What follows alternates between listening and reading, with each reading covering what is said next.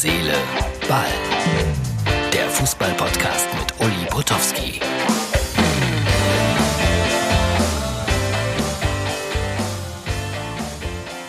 Das ist unsere Ausgabe Nummer 264 vom 7. Mai 2020. Darauf haben so viele händeringend gewartet. Die Bundesregierung hat gesagt, ja, man darf wieder Fußball spielen, also die Profis, Geisterspiele. Termin ist sogar relativ freigestellt der DFL. Mitte Mai soll es losgehen. Es stellen sich einige Fragen, auch natürlich mir, auch natürlich interne Fragen. Und die werde ich gleich äh, beantworten, soweit ich kann. Vorher noch ein kleiner Verbraucherhinweis und dann geht's los. Wer auch immer gesagt hat, zu Hause schmeckt's am besten, hatte so recht. Denn zu Hause ist, wo es McCain gibt. Probier jetzt die lecker knusprigen Pommes von McCain. Überall im Tiefkühlregal. Karl-Heinz Rummenigge hat sich bei der Politik bedankt. Alle haben sich überhaupt bedankt.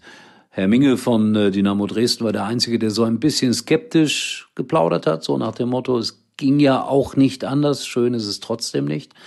Aber Jetzt wird also wieder gespielt. Wann genau weiß man noch nicht. Diese 14-tägige Quarantänezeit ist wohl auch vom Tisch, die muss man nicht einhalten, so dass es vielleicht am 15. Äh, dann tatsächlich auch wieder losgehen wird. Bin gespannt, was man so aus den äh, Trainingsräumen hören wird.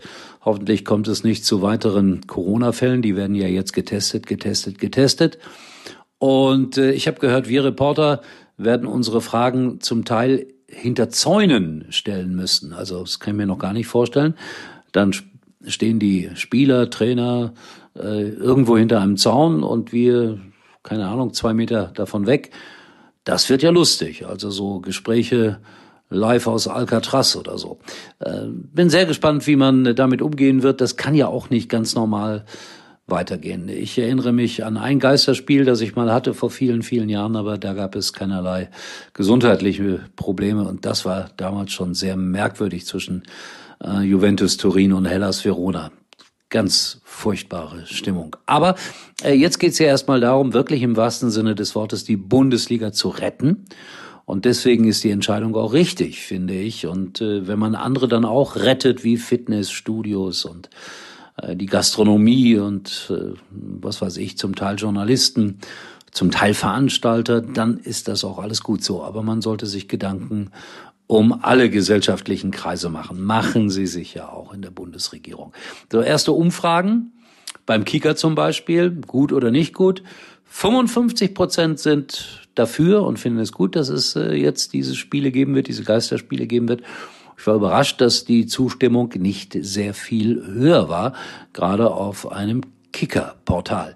Dann habe ich gesehen, auf einem anderen Portal 80 Prozent dagegen. 80 Prozent dagegen.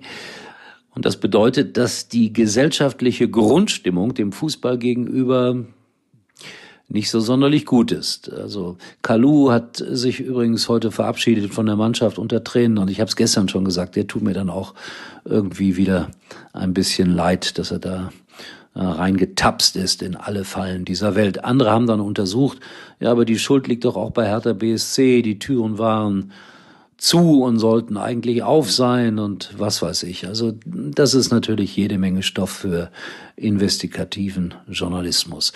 Wie es dann genau losgehen wird, das erfahren wir morgen. Morgen werden die Bundesliga-Vereine aus der ersten und zweiten Liga virtuell tagen. Und dann bin ich gespannt und bin auch gespannt auf meinen Einsatzplan von Sky, mit welchem Spieltag überhaupt angefangen wird wo ich hin darf oder muss. Ich freue mich natürlich, dass ich wieder Arbeit habe. Das ist auch keine Frage und wünsche das jedem Einzelnen von euch auch. So, Herz, Seele, Ball, wie immer, eure Meinung auf unserer Facebook- oder Instagram-Seite. Nachdem Tom und ich gestern 20 Minuten gesprochen haben, war das heute eine Kurzausgabe.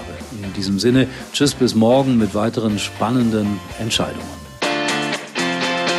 Uli war übrigens mal Nummer eins in der Hitparade. Eigentlich können Sie jetzt abschalten.